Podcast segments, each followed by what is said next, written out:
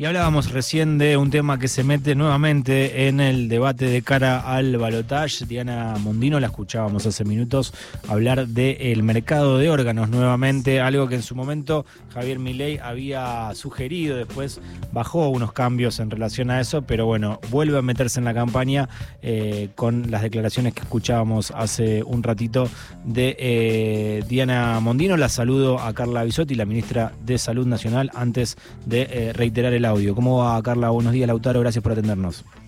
Buen día, Lautaro. Gracias por llamar. Ah, Bien. buen día a vos, al equipo y a la, audiencia. Muchas gracias. Eh, te hacemos escuchar el audio que seguro que ya lo escuchaste, pero para refrescarlo y analizarlo. Dale. Gracias. Lo que se habla de mercado de órganos, que es algo radicalmente distinto que la venta de órganos, que es la ley nuestra que funcione en una forma mucho más activa. ¿Qué es el mercado de órganos?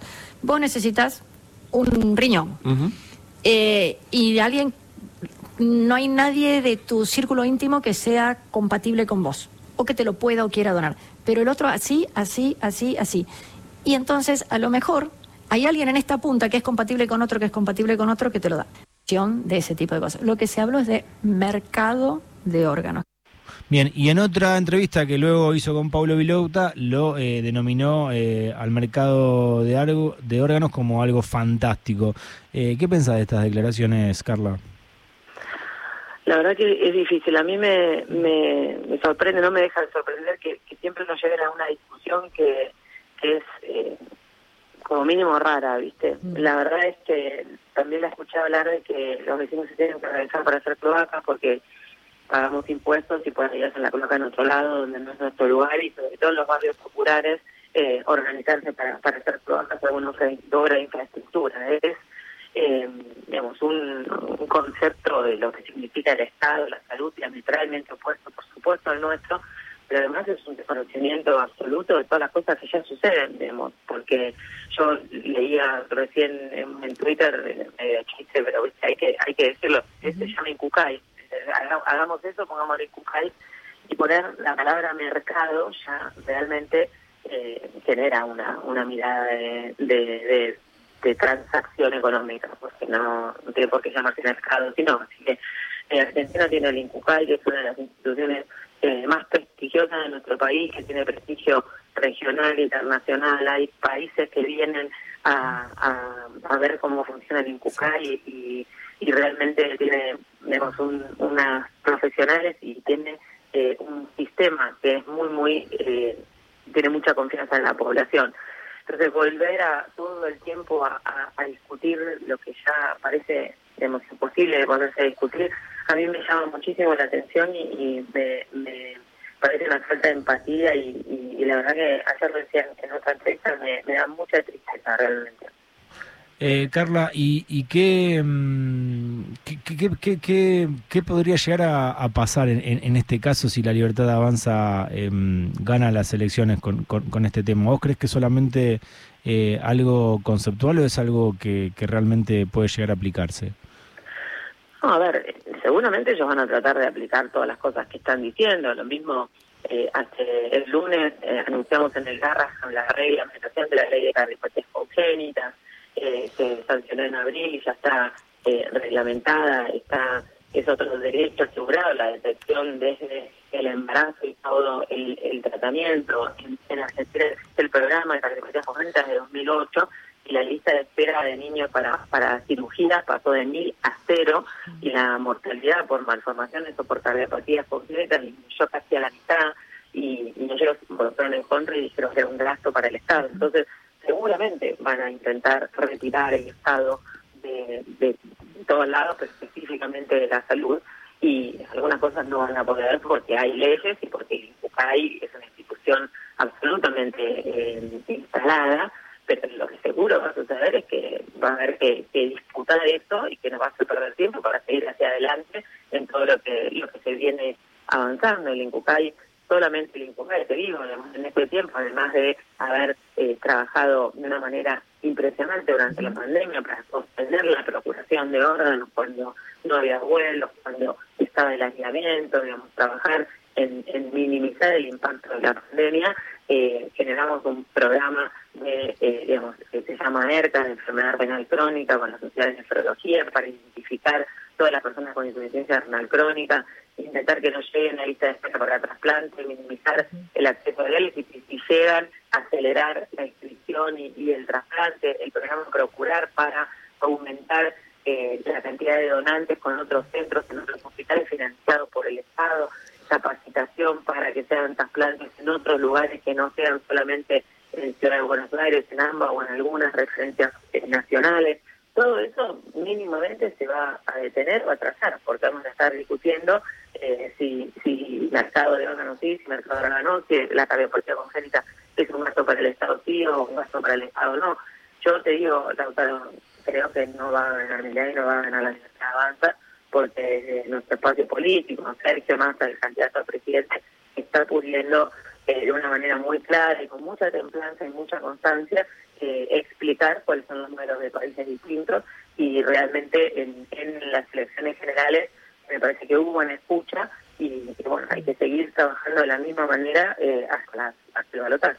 Carla, buen día. Soy Verónica Castañares. Acerca de la ley, ¿qué tal? La ley de cardiopatías congénitas. Le quería preguntar a partir de cuándo está vigente, porque esto es algo muy importante. Como usted señalaba recién también, fue un escándalo cuando ellos lo votaron en contra eh, y es algo que mm, tal vez, bueno, quien no tiene un bebé o no está en esta situación no, no sabe bien de qué se trata, pero la verdad que es algo muy, muy importante. Sí, la ley está, digamos, la ley está vigente, ya está, digamos. Ya eh, había un programa que estaba vigente que se dio en 2008, claro. que ahora ya tiene rango de ley y esa ley ya está reglamentada. Exactamente cada artículo cómo se implementa y como vos decías, esta ley es muy importante porque desde el embarazo, los controles del embarazo para detectar cualquier cardiopatía congénita intraútero en la panza de, la madre eh, para que si se detecta se haga la derivación correspondiente al centro de alta complejidad para el nacimiento y el cuidado de, de ese bebé. Este, en relación a distintas eh, complejidades de las cardiopatías congénitas, pero eh, como yo te decía, en 2008 había mil niños de lista de espera y desde ese programa de la red que lidera el Hospital Garraham no tenemos cero chicos la, mortalidad bajó 2.300 a 1.100 por malformaciones congénitas y de alrededor de 850 a 530 por malformaciones cardíacas. Entonces, eh, el impacto es muy importante, como vos decías, fue importante poder escuchar el motivo por el cual votaron en contra, que el Estado no tiene por qué meterse en eso porque es un gasto. Eh, Carla, hasta el propio papá de Justina, quien le dio nombre a, la ley, eh, salió a criticar duramente los dichos de Mondino y anteriormente los de Javier Milei.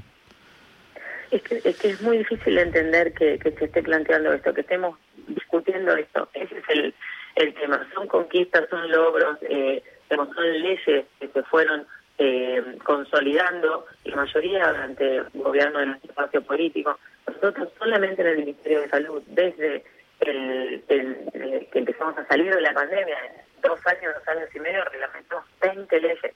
Reglamentamos la ley de etiquetado frontal, la ley de prevención del suicidio que estaba de 2015, la ley de vacunas que estaba en 2015, la ley de oncopediatría que genera una política integral de cuidado de los niños con cáncer y sus familias, la ley de prevención de resistencia antimicrobiana, receta digital, historia clínica, cardiopatía con Eh, la verdad es que eh, la ley de medida, la ley de introducción voluntaria del embarazo, son leyes que además se están implementando y generan derechos que eh, se trabaja para que sean accesibles, no no son leyes para el que se hizo el día de tal cosa, ¿se entiende? Entonces, la verdad es que volver a esa discusión me parece de, de y, en esos términos, ¿no es cierto?, de, una falta de, sensibilidad que, que, que, preocupa muchísimo y que es eso, aunque no lo logren porque el equipo de salud, los ministerios de las provincias, los profesionales de salud, las sociedades científicas, la gente, eh, no lo vamos a permitir, vamos a perder tiempo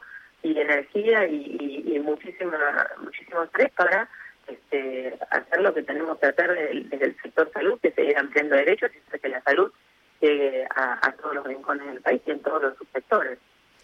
Eh, Carla, ella también habla de eh, un sistema, dice, hay un señor que se llama eh, Alvin Roth y señala en este diálogo que tuvo con Novarecio que es bueno este eh, mercado de órganos. Después yo estaba viendo que es altamente rechazado en, diferentes países, pero ella dice que tiene mucho éxito. ¿Vos eh, ¿qué, qué podés aportarnos de eso? No, que desconocen totalmente todo, desconocen el Estado, desconocen las provincias, desconocen los sistemas, desconocen y subestiman al Estado, digamos. Obviamente que, que, mm, el, el, Estado hay que mejorarlo, hay que hacerlo más eficiente, hay que, que generar digamos, más capacitación, pero no, no, no se puede simplificar eh, la complejidad que tiene gestionar el Estado en salud con una en un país con federal donde las provincias tienen un rol enorme, donde los municipios tienen un rol enorme, donde hay distintos subsectores del sistema de salud. Es un desconocimiento absoluto. Lo mismo que cuando hablan de los vouchers.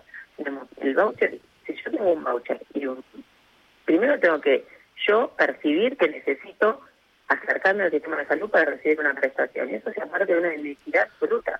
Digamos, que el Estado se requiere no haya atención primaria, promoción de la salud, prevención, que no haya acciones para que el sistema de salud se acerque a las personas para identificar si tienen alguna patología, no tener una mirada integral de la salud, pensando en la identificación de la prevención de violencia de género, la, identificación de la violencia de género, todo lo que significa educación, educación sexual, espacio de escucha para prevenir padecimientos de salud mental, es desconocerlo, ¿me entendés lo que te digo? Entonces es es, em, eh, es preocupante y, tiran autores y tiran frases de, mm. de, de, impacto y después nos llevan a nosotros a decir que no hay que vender órganos. Mira dónde estamos. Eh, entonces, a mí eso me genera bastante impotencia y, y cuando uno es, y cuando también dicen que el Estado eh, se tiene que retirar, bueno, decirle a la gente que por ahí no lo percibe porque es algo instalado, que el Estado en salud, desde el Ministerio de Salud de la Nación, provee el 100% de las vacunas del calendario de vacunación a todas las provincias, a todos los subsectores, provee toda la medicación para VIH, provee la medicación para tuberculosis, provee el programa Remediar, que tiene este, eh, cobertura digamos, de medicamentos para el 80% de las enfermedades prevalentes en el primer nivel de atención y cubre 19 millones de personas, eh, provee los medicamentos del PAMI, provee eh, el banco de drogas oncológicas que eh, complementa a, las provincias, provee enfermedad, medicación para las enfermedades contra la fibrosis del páncreas, que es un medicamento de altísimo costo, que solo con inscribirse en, el, en el registro de enfermedad fibroquística del páncreas, se da gratuito para todos los subsectores puedo seguir, ¿no es cierto? Pero, eso es el Estado que quieren retirar.